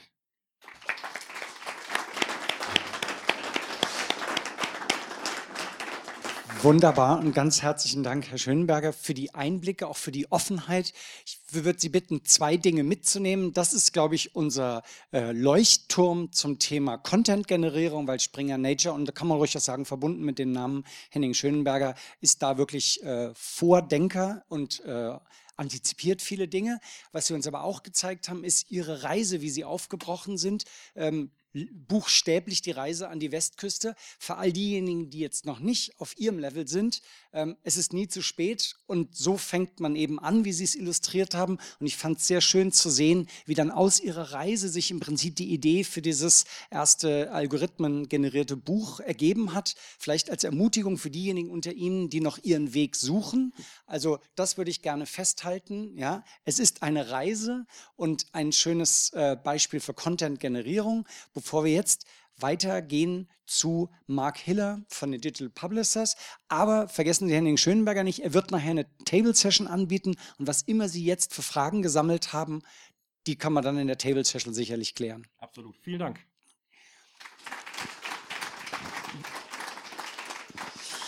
So, ähm, ich begrüße ganz herzlich Mark Hiller, der mich möglicherweise mit der Kamera jetzt auch sehen kann. Er ist uns über Zoom zugeschaltet. Ähm, Stuttgarter Verlagsmenschen kennen Mark Hiller schon lange, weil er schon vor der Gründung von den Digital Publishers lange bei Meyer Dumont war. Da haben uns wir uns mal kennengelernt. 2013 oder so ist schon ein bisschen her. Und ähm, wie agil und unternehmerisch Mark Hiller ist, sieht man daran, dass er irgendwann gesagt hat, ich gründe jetzt einen eigenen Verlag. Der ist sehr erfolgreich. Unsere Studierenden aus dem Studiengang Media Publishing sind da äh, einige bei Ihnen eingestiegen, andere arbeiten als Werkstudenten, von daher uns sehr vertraut. Herr Hillert, Sie zeigen uns jetzt, warum man nicht ein Riesenunternehmen sein muss äh, wie der weltgrößte Buchverlag, sondern warum man auch als kleines Unternehmen mit KI arbeiten kann. Ganz herzlich willkommen bei unserer Veranstaltung. Ja, vielen Dank. Ich hoffe, man hört mich. Man hört Sie wunderbar. Gut, perfekt. Also die Ausblendung ist gut. Ich höre kein Klatschen, sondern tatsächlich nur das Vortragen. Das ist auch sehr angenehm. Also nicht, weil ich das Klatschen nicht hören möchte oder den Applaus nicht hören möchte, aber das heißt, alle anderen Nebengeräusche sind ausgeblendet und ich höre mich auch nicht selber. Also äh, vielen Dank an Oke Schlüter, Schlüter für die Einladung, erstens aber auch für die tolle Einführung. Sie ist doch, ähm, ja, äh, doch komplex gewesen, aber hat das Thema, glaube ich, auch relativ gut für das nicht technische Publikum äh, gut dargestellt und auch die verschiedenen Unterschiede dargestellt äh, des KI-Spektrums, der künstlichen Intelligenz. Auch ich musste mich äh, mit diesem Thema so auseinandersetzen, auch langsam heranführen. Ähm, mein Name ist Mark Hiller, ich bin Gründer von DP Digital Publishers. Ähm, Im äh, Gegensatz zu meinem Vorredner, dem Herrn Schöneberger, der äh, sozusagen äh, mit der Größe des Unternehmens und der Vielfalt der Marken glänzen konnte, natürlich auch mit den, mit den Themen, die er vorangetrieben hat, sind wir noch ein kleineres Licht, äh, ein kleines Spektrum, äh, ein kleineres Startup. Aber ich glaube, es ist schön auch zu sehen, wie, wie breit das Spektrum ist, eben vom größten Buchverlag zu einem deutlich kleineren Startup zu zeigen, was denn heute möglich ist mit Technologie. Ähm, DP ist äh, vor allem mit den Marken DP Verlag, Booksnacks, Secret Desires oder DP Audiobooks, der Hörbuchmarke, am Markt aktiv. Unser Fokus ist klar auf belletristischer Literatur, vor allem der populären Literatur, alles, was sich schnell lesen lässt und unterhält. So kann man es immer gut zusammenfassen, auch für alle Bewerber, die äh, sozusagen bei uns, uns im ersten Interview kennen, können, kennenlernen. Mein Vortrag ist äh, ganz deutlich weniger aus dem Blickwinkel ähm, der technischen Kompetenz, äh, sondern klar aus dem Blickwinkel des Anwenders. Ähm, das heißt, ähm, ich gehe weniger auf technische Themen ein, kann Fragen auch an der Oberfläche beantworten, aber wenn Fragen da sind, in die Tiefe gehend, müsste ich dann tatsächlich die Kompetenzträger in unserem Team befragen, aber ähm, das können wir dann äh, gerne noch tun. Vielleicht äh, zum, äh, zum Anfang, ich teile mal meine Präsentation. So, ist die jetzt zu sehen? Wenn im Auditorium kurz genickt wird, dann weiß ich Bescheid. Ja, Dankeschön, dem Herrn im Orangenen, habe ich gut erkannt. Äh, ähm, Vielleicht, äh, warum wurde DP gegründet oder warum habe ich DP gegründet? Äh, der Grundgedanke war, dass es, äh, dass Verlage grundsätzlich sehr charmant sind in dem, was sie tun. Und ich glaube, auch jeder kennt es, ähm, dass man äh, doch mit Verlag grundsätzlich immer was Positives verbindet. Ich bin gelernter Verlagskaufmann und Betriebswirt, aber letztendlich gibt es auch in Verlagen einfach ähm, viel Gutes, aber auch viele Denkhürden oder sage ich mal Hürden, die digitale Menschen dann vielleicht doch äh, ähm, einbremsen können, ohne das jetzt äh, in irgendeiner Form bösartig zu sagen. Aber es ist natürlich so, wenn man auf der grünen Wiese startet, dann gibt es keine, gibt es keine ähm, Gegenstimmen gegen etwas, sondern man fängt einfach bei Null an und freut sich über jede Eins, äh, die dazukommt. Ähm, und äh, der Gedanke war Qualität der tradierten Verlagshäuser. Das können äh, die Verlage sehr gut kombinieren mit einer digitalen Kompetenz, die eines Startups und natürlich auch ähm, dem Teamgedanken eines Startups oder der Unternehmenskultur. Vielleicht ähm, vorab der kleine Einblick hier, den Sie sehen, ähm, wie wir den Prozess der, ich nenne es mal, Content-Verwertung sehen und anwenden. Ähm, wir gehen ganz klar vom Rohmanuskript aus, wie das alle anderen auch tun, sehen dann als nächstes das E-Book, wir blenden das äh, tradierte gedruckte Buch aus. Äh, das äh, sage ich mit einem, äh, sage ich auf der einen Seite natürlich auch mit einem kleinen Wehmut, weil auch ich gehe gerne in Buchhandlungen und auch ich lese gerne gedruckte Bücher. Nichtsdestotrotz ist es natürlich im, äh, sage ich mal, im physischen Bereich deutlich schwerer, einen Verlag zu gründen und auch äh, deutlich mit höherem Risiko behaftet, was eben das Thema Vertriebswege angeht und auch Sichtbarkeit im Buchhandel. Wir gehen dann schon einen Schritt weiter. Das haben wir vor zwei Jahren begonnen, das Thema Hörbuch anzugehen, weil wir eben glauben, dass auf die Dauer das E-Book und das Hörbuch nicht mehr voneinander trennbar sind, vor allem wenn die jüngeren Zielgruppen geht und alle die Menschen beobachtet, die einen Knopf im Ohr haben und, äh, sage ich mal so, um die 20 rum sind, die das gar nicht mehr kennen ohne Knopf im Ohr. Ähm, die wissen auch, dass wahrscheinlich die Zielgruppe irgendwann gar nicht mehr fragen wird, ist das ein E-Book oder ein Hörbuch, das Format ist egal, ich kann streamen, ich kann es anhören, ich kann es lesen, wie ich es eben brauche, konsumieren. Und letztendlich, klar, ähm, ist der Gedanke da und äh, da bereiten wir uns auch vor, dass es eben weitergeht vom Gesehenen, Gelesenen, vielmehr äh, zum, Gehör, zum Gehörten bis hin zur Verfilmung. Das heißt, da ist die Wertschöpfungsstufe aktuell für uns zu Ende und äh, es wird sicherlich nicht jeder Inhalt bis zum, äh, bis zum Film bringen, aber man muss immer die Möglichkeiten sehen und ich sage immer, nichts ist ausgeschlossen. Ähm, wo stehen wir heute? Wir sind äh, einer der führenden unabhängigen Verlage im deutschsprachigen Raum, wenn es um das Digitale geht. Sie wissen, wir machen 99 Prozent unserer äh, Produkte sind digital also insofern äh, digitale Umsatzerlöse. Das eine Prozent sind tatsächlich Print-on-Demand-Produkte, die wir publizieren und als Printprodukt anbieten. Aber wir sehen es ganz klar als Marketing-Tool im Sinne der Preisgebung gegenüber dem digitalen Werk. Ähm, wir publizieren pro Monat um die 20 bis 25 E-Books äh, und 10 bis 12 Hörbücher. Jeder, der jetzt denkt, naja, E-Books ist ja einfach zu publizieren, ähm, der ähm, sollte wissen, dass auch ein E-Book äh, heutzutage nicht nur schön aussehen muss für den Konsumenten, sondern tatsächlich auch definitiv lektoriert und korrektiert werden sollte. Das heißt, jedes unserer Produkte, das äh, sozusagen das Licht der Welt erblickt, hat diesen Prozess hinter sich gebracht. Bei Hörbüchern ist der Prozess noch aufwendiger. Äh, hier sprechen Sie ein und jeder, der schon mal eingesprochen hat, weiß oder vorgelesen hat, seinen Kindern vorgelesen hat, weiß, es dauert doch eine gewisse Zeit, bis ein 200 bis 400 Seiten starkes Buch vorgelesen abgeschlossen ist und beendet ist. Aktuell haben, beheimaten wir um die 1000 Werke von mehr als 300 Autorinnen aus dem In- und Ausland.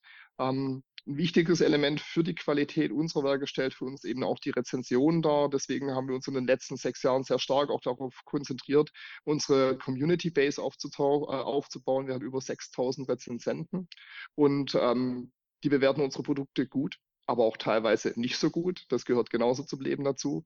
Aber nichtsdestotrotz achten wir natürlich darauf, dass wir ähm, unseren Community-Mitgliedern auch nur die Werke anbieten, die ihnen gefallen könnten. Das heißt, wir haben im Schnitt über unsere 20.000 Rezensionen 4,2 Sterne von 5 Sternen. Das sagt auch etwas über die Qualität aus. Und ähm, was wir auch tun, ist ganz klar, das Feedback der Rezension wieder in die Produkte einfließen lassen und entsprechend, wenn es eben, sage ich mal, nicht um den konkreten Inhalt geht, sondern um Themen wie Grammatik, Orthographie etc., dass wir das natürlich sofort verändern und auch wieder das neueste Produkt dann äh, in den Kanälen verfügbar machen.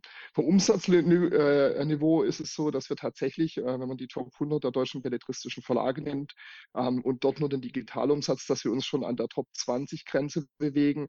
Das zeigt, welches Niveau möglich ist nach sechs Jahren und vor allem durch, die, durch den Einsatz von Technik. Und da bin ich schon auch beim nächsten Thema.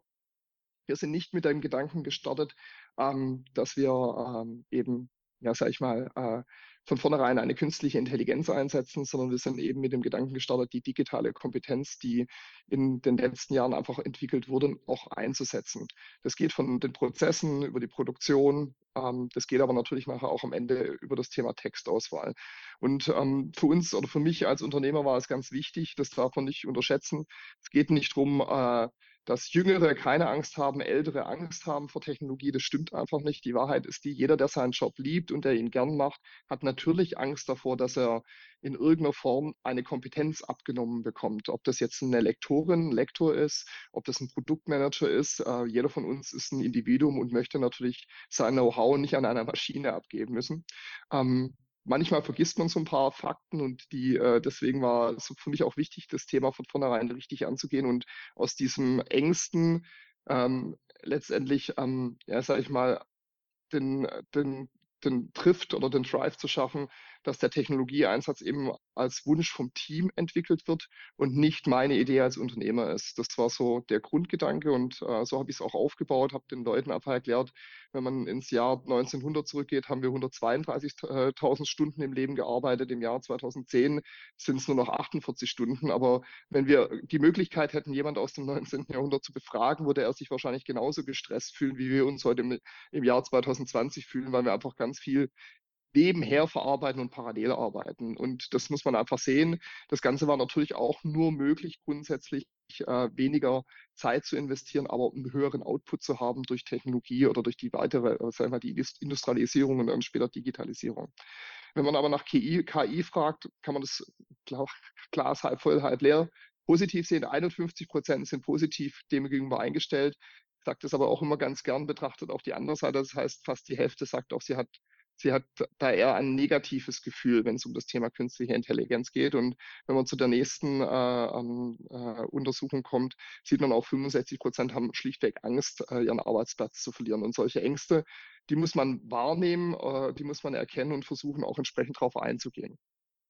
Ähm, unser Grundgedanke war, dass wir im, äh, im Literatursegment unheimlich viele Daten sammeln können und unheimlich viele Ansatzpunkte haben, Daten zu sammeln. Und letztendlich war mein interner Gedanke, mein Wunsch, wie ich es auch in einer äh, Mindmap dargestellt hat, dass wir eine Datenbank haben, die sich visuell darstellen lässt wie ein überdimensionierter Golfball. Und jeder, der vielleicht schon mal einen Golfball in der Hand hat, der weiß, der hat ganz viele Ecken, aber wenn Sie ihn weit weghalten, ist er rund und sieht aus eben wie ein Ball. Ähm, und das heißt für mich, jede dieser Ecken könnte eine Einstiegsmöglichkeit sein. Und ähm, der Start einer Reise, einer Ergebnisanalyse, äh, einer äh, Reise und letztendlich das äh, Ergebnis dieser Reise ist eine Ergebnisanalyse. Also sprich, man kann von jedem Punkt in unserer Systemlandschaft einsteigen und die Informationen ziehen, die man gerne möchte und daraus, äh, ja, sag ich mal, äh, KPIs bilden, äh, Schlüsselfaktoren bilden, um den Erfolg, Misserfolg von Produkten oder die Qualität eines Rezensenten, äh, die Qualität aber auch natürlich eines, eines Dienstleisterpartners äh, zu prüfen ähm, und äh, vielleicht auch in Zahlen auszudrücken oder in einer Kennzahl auszudrücken. Mhm. Wir haben als ersten Schritt äh, damit begonnen und das, hat uns unglaublich viel Geschwindigkeit im Jahr 2019 dann gegeben, dass wir die Daten, die wir haben, auf sogenannte Viewports gelegt haben. Das heißt, wir haben für jeden Anwendungstyp einen ein Dashboard geschaffen, das verschiedenste Informationen beherbergt, immer die, die derjenige braucht. Jetzt äh, Publishers Dashboard ist äh, sozusagen das für den Verlag. Dort können Sie alle sehen, äh, Sie sehen, wie viele Tage ein Hörbuch braucht, bis es den Break erreicht äh, und welchen Deckungsbeitrag es dann pro, Tag nach diesem Break-Even generiert. Sie sehen, wie viele Rezensionen Sie in welchen Tagen generiert haben, wie die Rezensionen sich auf die Aktionen ausge, äh, ausge, ausgeprägt haben oder andersrum, äh, wie die Aktionen, welche Wirkung die im Absatz hatten. Ähm, Sie sehen auch äh, die Entwicklung letztendlich von Reihentiteln, wie die sich äh, weiterentwickeln. 70 Prozent unserer Inhalte sind tatsächlich in Serienformat, das heißt abgeschlossen für sich im Einzelband, aber lesbar in einer Reihe. Das hat diverse Vorteile, ist ein bisschen ähnlich wie bei Magazinen und Zeitschriftenabonnement. Und insofern war es uns wichtig, die Sichtbarkeit für uns zu haben, um letztendlich erstmal im ersten Schritt zu verstehen, welche Daten wir brauchen für eine Bewertung von Manuskripten, für eine Bewertung von Produkten. Wir haben ganz viel am Anfang darüber diskutiert im Team, was heißt denn ist gut oder was heißt denn läuft gut oder läuft schlecht. Ja, also letztendlich ist es so, jedes, jedes Manuskript äh, hat Leser, wird Leser haben. Die Frage ist, ob äh, eben die Masse der Leser groß genug ist und ob wir als DP tatsächlich in der Lage sind, diese Masse auch zu adressieren und zu erreichen.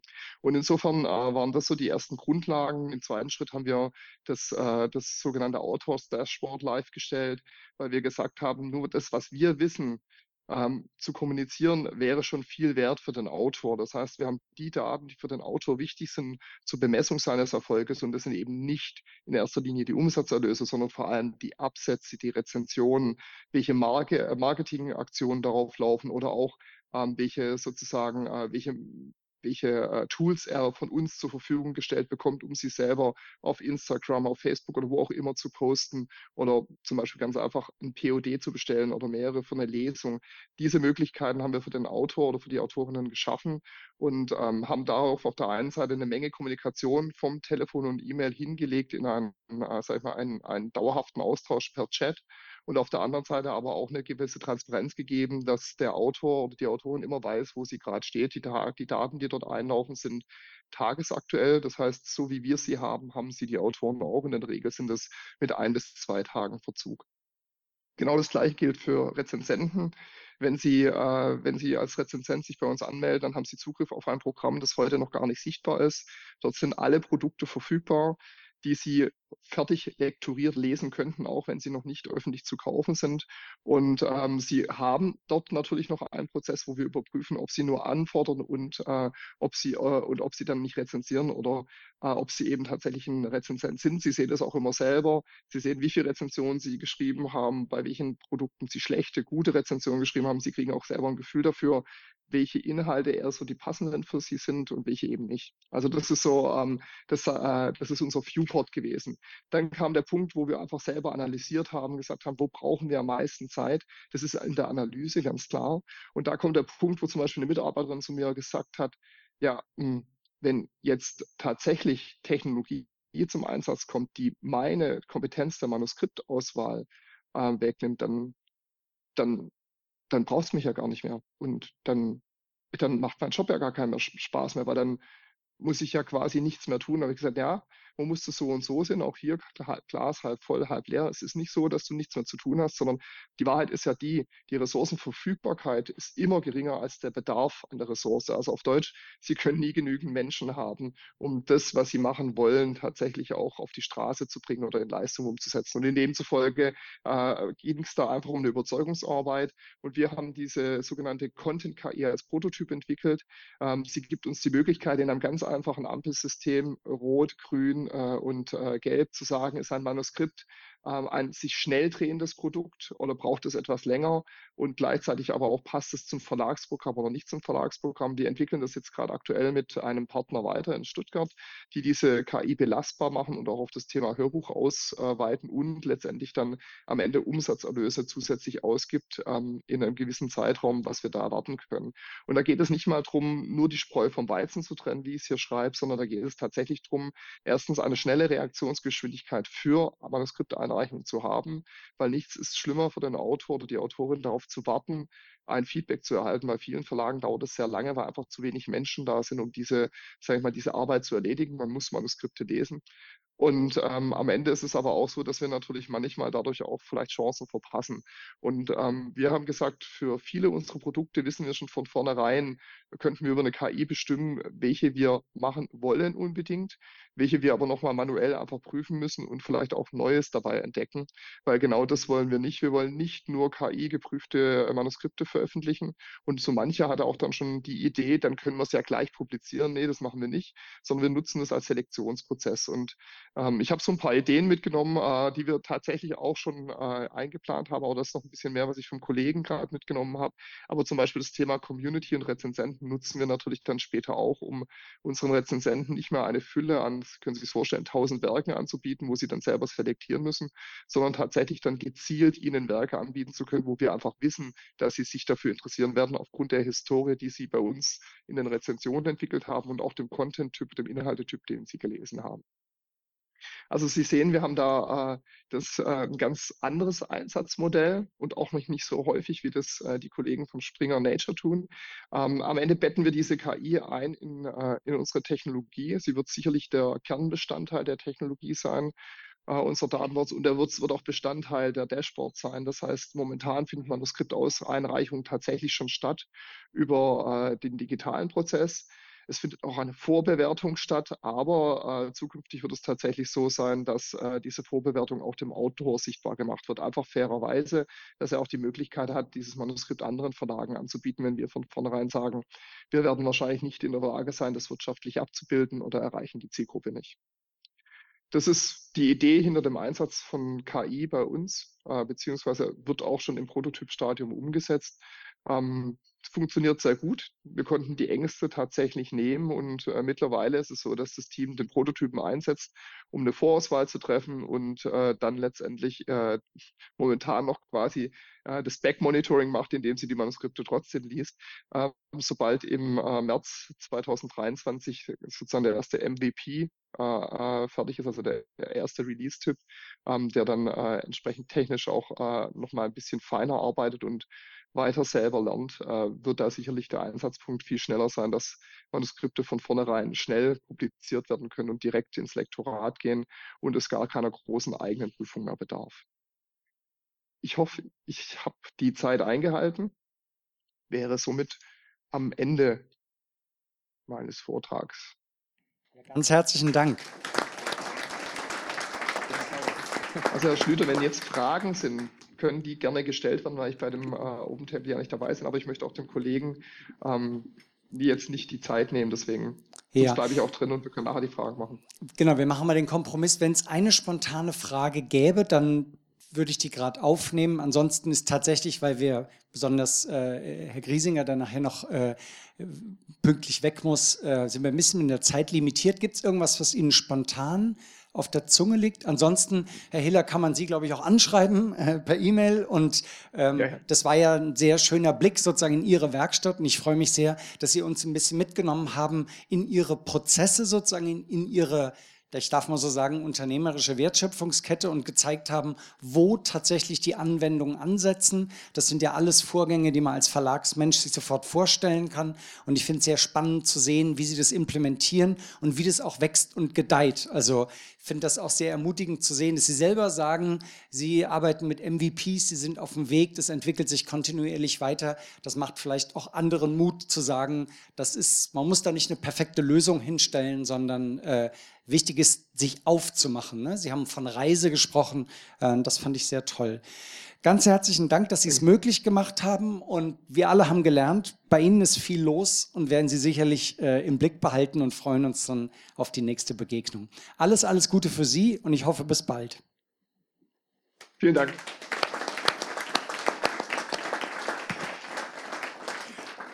Gut, das war das zweite Unternehmen Made in Baden-Württemberg, wenn ich so sagen darf, auch wenn Springer Nature natürlich weltweit tätig ist. Äh, wir sind noch lange nicht am Ende, denn äh, Michael Griesinger wird uns jetzt einen Ansatz von Pondus vorstellen und dafür mache ich mal sozusagen das HDMI-Kabel frei, ähm, damit wir seinen Laptop hier verbinden. Ähm, ich mache vielleicht eine kurze, während du das noch einstöpselst, äh, kurze Überleitung. Ähm, Pondus ist vielen, ja, einfach irgendwo hinstellen, wo es nicht stört.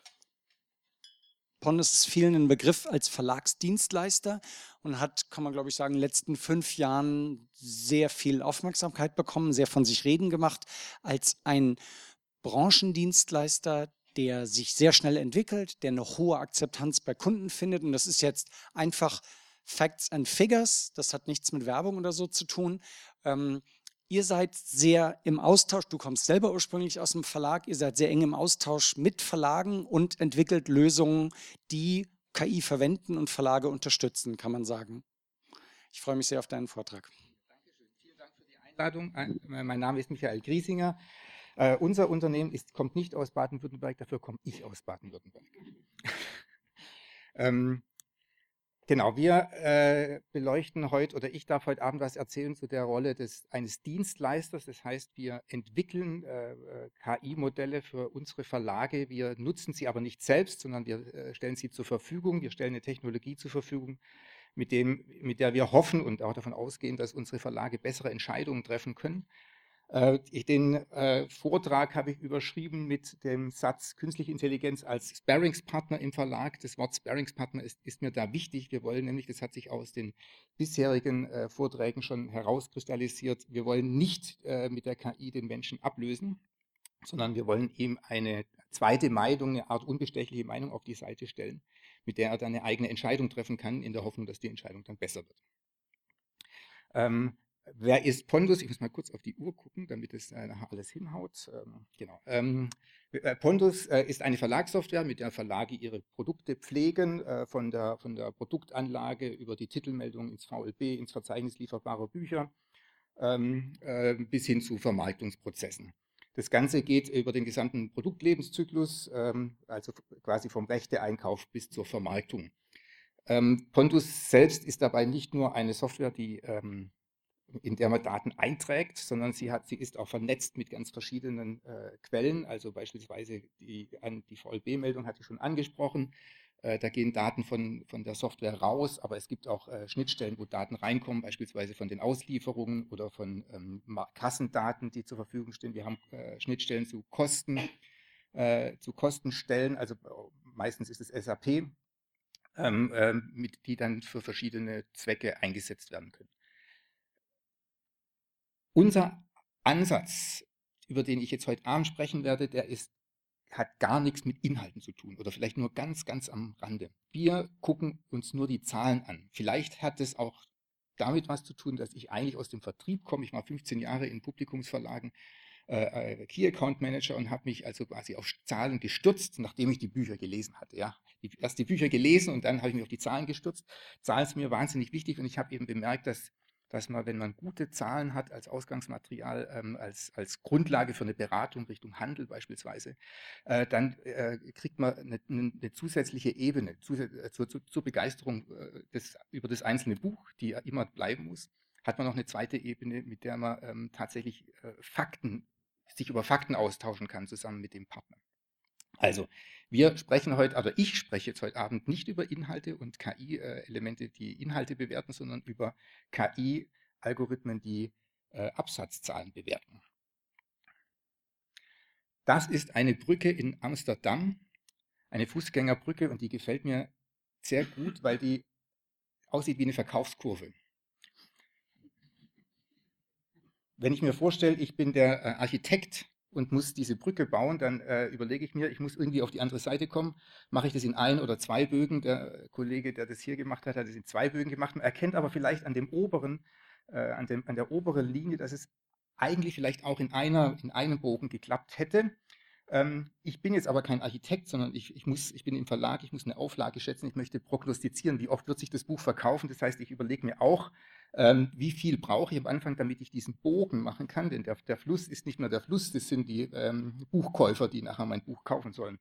Mein Problem im Verlag ist aber, dass ich nicht weiß, wie breit der Fluss ist. Das heißt, äh, ich brauche irgendein, irgendeine Methode, diese, diese Breite des Flusses irgendwie abzuschätzen. Und äh, das, die Prognosen, die man dabei macht, die haben immer die Tendenz, ähm, ungenau zu sein. Also jede Prognose ist, also alle Prognosen sind immer ungenau.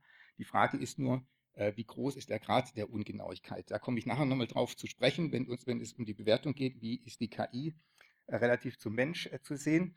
Wir haben uns überlegt, bei Pondus vor einigen Jahren schon, äh, können wir äh, KI-Modelle entwickeln, also äh, entwickeln und unseren Verlagen anbieten, mit denen wir den Grad der Genauigkeit verbessern können und die Prognosen besser machen können und damit die Entscheidungen besser machen können.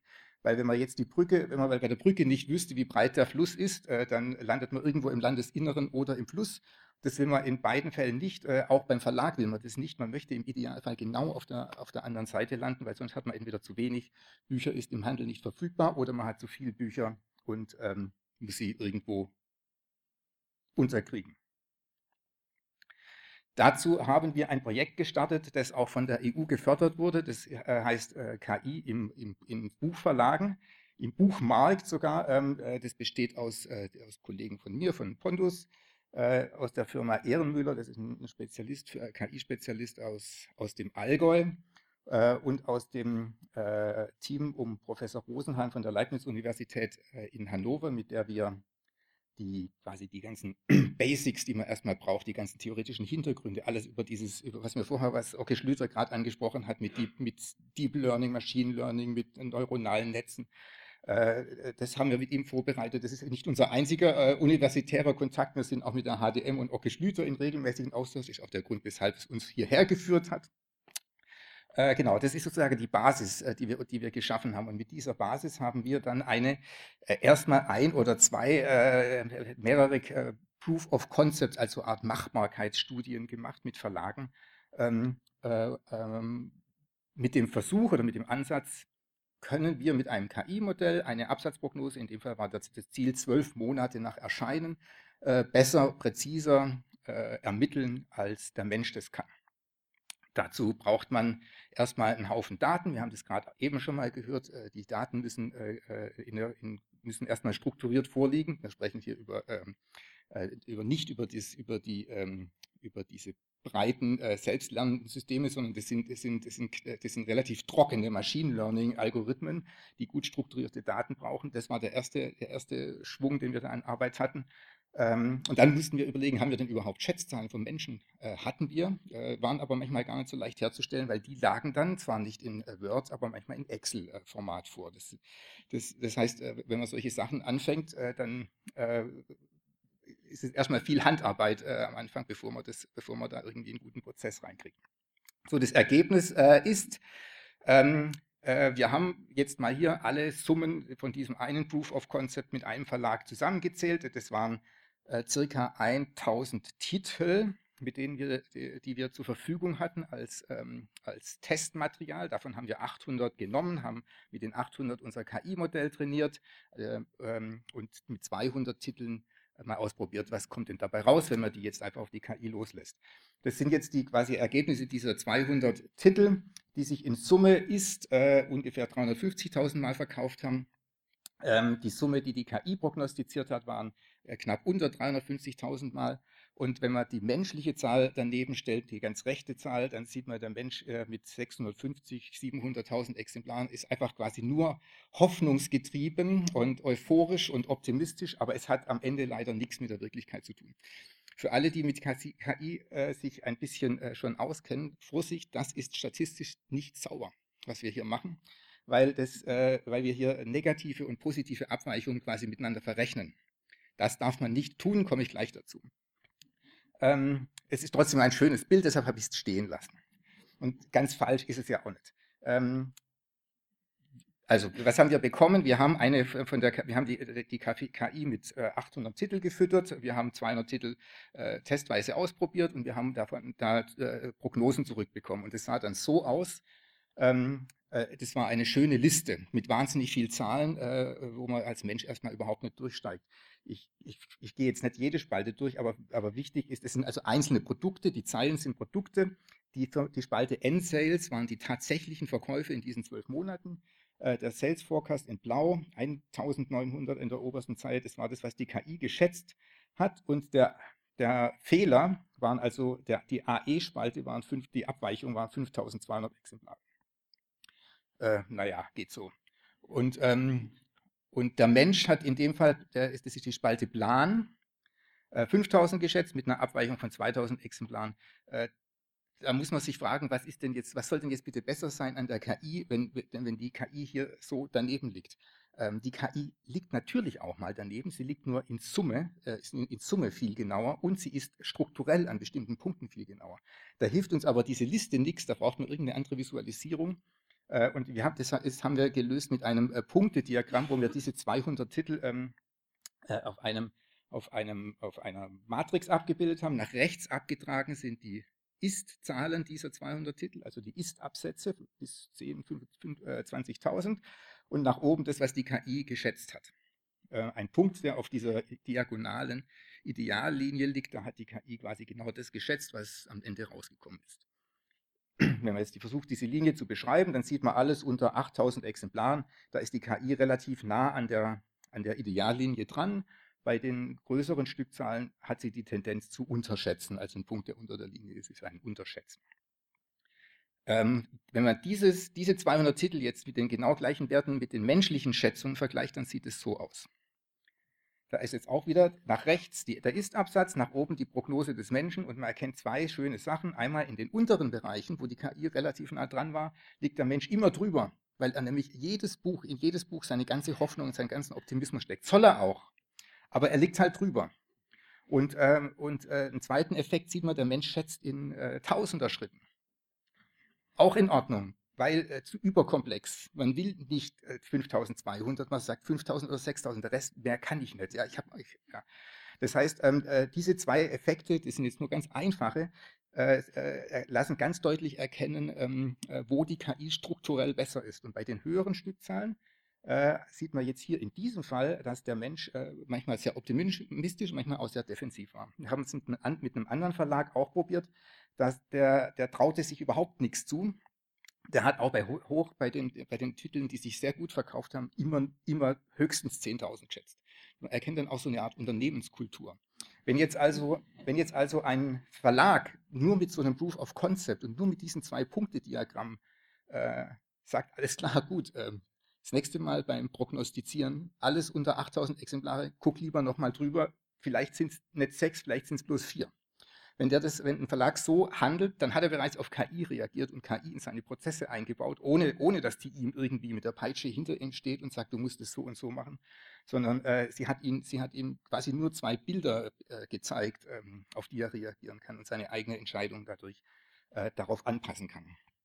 Ähm, die halt, jetzt muss ich nochmal zurück, die, jetzt komme ich zu dem, zu der, zu dem echten, zu der, zu der, also wir haben jetzt gesehen, wo sie, wo sie besser ist im Bild, aber wir wollen es auch nochmal mathematisch sehen.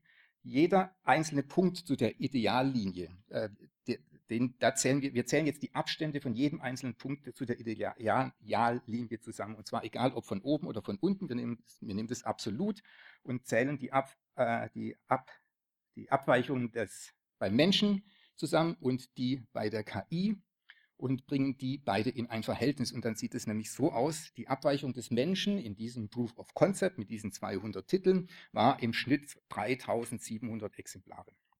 Das ist die obere Zahl unter MAE, Mean Absolute Error.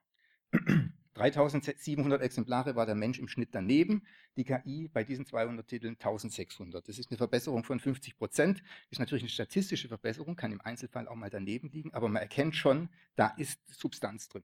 Wenn man das prozentual nimmt, dann sind die, sind die Verbesserungen sogar noch mehr. Äh, und in unserem, dem zweiten Verlag, mit dem wir das gemacht haben, waren die Werte ähnlich. Das heißt, das, ist, das scheint da strukturiert, strukturell äh, tatsächlich echtes Optimierungs, äh, Optimierungsmöglichkeiten bei, bei Prognoseverfahren im Verlag zu geben. So, jetzt ist das ja alles der abgeschlossene Zeitraum, der abgeschlossene Bereich in diesem Proof of Concept. Wir haben uns jetzt überlegt, wie kriegen wir die Daten dahin, wo wir sie brauchen, nämlich in den Workflow, in den, in, in den, in den Prozess, äh, den der Mensch in der, innerhalb seines Buchmachens äh, hat. Und es könnte zum Beispiel so äh, äh, aussehen, das ist jetzt noch nicht live, das sind noch Scribbles, da sind wir noch am Arbeiten, aber das könnte beispielsweise so aussehen, wir haben jetzt hier einen, eine Situation, Vorkalkulation, das heißt, das, das Recht, das Buch wird gerade eingekauft, man überlegt sich, wie oft wird sich das wohl verkaufen und hat, braucht dazu eine Absatzprognose, um auszurechnen, wie hoch wird der Umsatz sein, was kann ich mir für ein Honorar leisten und so Sachen. Ähm, in unserem jetzigen Entwurf äh, ist es vorgesehen, dass der Mensch da eine Schätzung abgibt, die auch noch ein bisschen spezifiziert, ist es eher ein Longseller oder verkauft sich der nochmal? Und dann eine äh, per Klick auf einen äh, Button drückt und von dem Button eine, von der KI dann eine Prognose zurück, eine KI-Prognose zurückzubekommen. Die ist jetzt hier unten aufgemalt mit 3000 und 4000 Exemplaren das funktioniert schon. Wir haben das noch nicht live, aber die Technik dahinter funktioniert schon. Also wir können quasi diesen Klick schon simulieren und bekommen da innerhalb von weniger, äh, wenigen Sekunden äh, eine Antwort zurück. Mit dieser Antwort äh, macht der Mensch dann wieder das, was er für richtig hält, weil äh, die KI darf nicht entscheiden, wie oft sich das Buch verkauft. Das muss der Mensch entscheiden. Die, kann, die KI kann nur einen Rat geben und sagen, überleg mal unter den Rahmenbedingungen. Ähm, das heißt, die Entscheidung bleibt am Ende, am Ende beim Menschen und wir haben dann das, was wir gerade eben in den Vorträgen auch schon gehört haben, die tatsächliche Mensch-Maschine-Interaktion, die am Ende eine menschliche Entscheidung, äh, zu einer menschlichen Entscheidung führt. Die, der Vorteil, wenn man, wenn man so einen Prozess hat, äh, ähm, der so, so, eine Prognose äh, automatisiert berechnen kann, der ist nicht nur in dem einen Moment, wo man die Prognose braucht, sondern die, der, äh, es, es, kommt im Verlag, also wenigstens in den Verlagen, wo ich gearbeitet habe, ähm, kommt es äh, ständig vor, dass sich Produkte verschieben. Autor braucht länger Zeitpunkt hat sich ist, als ungünstig herauskristallisiert. Wir haben also ähm, äh, ein Produkt, das einmal für den März geplant war, plötzlich im Oktober und der Umsatz fehlt im März und im Oktober ist er zu viel und außerdem verkauft sich ein Buch, das im Oktober erscheint, typischerweise anders als im März. Wir haben also unter, ganz unterschiedliche Einflussfaktoren. Das, diese Sachen kann die KI dann quasi automatisiert ähm, weiterrechnen. Das heißt, sie, äh, das heißt wir, wir können unsere gesamte Unternehmensplanung ähm, ähm, die, die ganze Verschiebung, die auf unsere Unternehmensplanung Einwirkung haben, sehr viel besser nachhalten und irgendwie monitoren. Die KI rechnet auch nicht nur aus, wie viele Exemplare werden es gesamt, die kann auch dieses gerade eben schon erwähnte Verteilungsschema sich, äh, sich viel besser überlegen, als der Mensch das macht. Der Mensch sagt immer in den, in, in, bei den ersten äh, im ersten Monat 80 Prozent und dann mal gucken, ist ja auch wurscht. Äh, aber so ist halt nicht. Es ist, ähm, äh, es ist äh, sehr viel komplexer und es ist für jeden Programmbereich äh, komplexer. Und wenn man nur mal die Daten nimmt, die man sich dann da schön zusammengesammelt hat und die mal die Erscheinungstermine mal sozusagen auf Null setzt und guckt, wie verkauft sich denn eine Psychologie im Vergleich zum politischen Sachbuch, dann denkt man, ach, stimmt ja. Es ist komplett unterschiedlich. Und ähm, solche Sachen ähm, helfen einem helfen einem nicht nur äh, besser zu planen, sondern auch einfach sein, sein Unternehmen besser zu verstehen. Jetzt waren das alles Absatzprognosen und ähm, ähm, ähm, relativ harmlos überschau also überschaubare Datenmengen. Wir ähm, sind jetzt gerade dabei ähm, zu überlegen, was passiert, wenn wir Erstauflagen planen wollen. Ähm, dann haben wir nämlich nicht nur Erst- und Nachauflagen. Dann haben wir nämlich nicht nur das, was wir gern verkaufen würden oder sozusagen das, was wir dem Produkt zutrauen, sondern wir haben möglicherweise schon Vormerker äh, aus dem Handel. Wir haben, ähm, wenn das Buch erschienen ist und die Nachauflage ist, wir haben Kassendaten, wir haben Daten aus der Druckerei, äh, Kostfeeds, äh, wo, wir, wo wir analysieren können, welche, welche ähm, Publikationsmethode, welche Ausgabeart ist die beste. Und und äh, das heißt, die, die, Datenmengen werden immer vielfältiger, die Entscheidungen werden immer schwieriger und äh, alle diese Punkte, wo jetzt hier, äh, die jetzt hier rosa eingekreiselt sind, sind ähm, Punkte, wo ein KI-Modell möglicherweise in Frage kommt. Ob wir die alle entwickeln, das wissen wir noch nicht, aber äh, ein paar davon werden es auf jeden Fall werden. Und äh, da komme ich auch schon zum Ende. Wir glauben, dass wir einen Teil dazu beitragen können, dass ähm, äh, die Transparenz bei den Entscheidungsprozessen zu erhöhen äh, damit senkt man natürlich auch die, äh, die Prozesskosten, weil, weil alle auf die gleichen Zahlen gucken. Man muss nicht immer sagen, ja, war das jetzt mit oder ohne Mehrwertsteuer. Äh, das liegt alles transparent da. Äh, die genaueren Prognosen ähm, ermöglichen, ähm, äh, Druckkosten zu sparen. Ähm, damit schonen wir Ressourcen, die dringend geschont werden müssen in, in vielerlei Hinsicht. Und wir verwenden die KI als, als Sparingspartner und überlassen am Ende die, den, die Entscheidung dem Menschen. Und damit danke ich.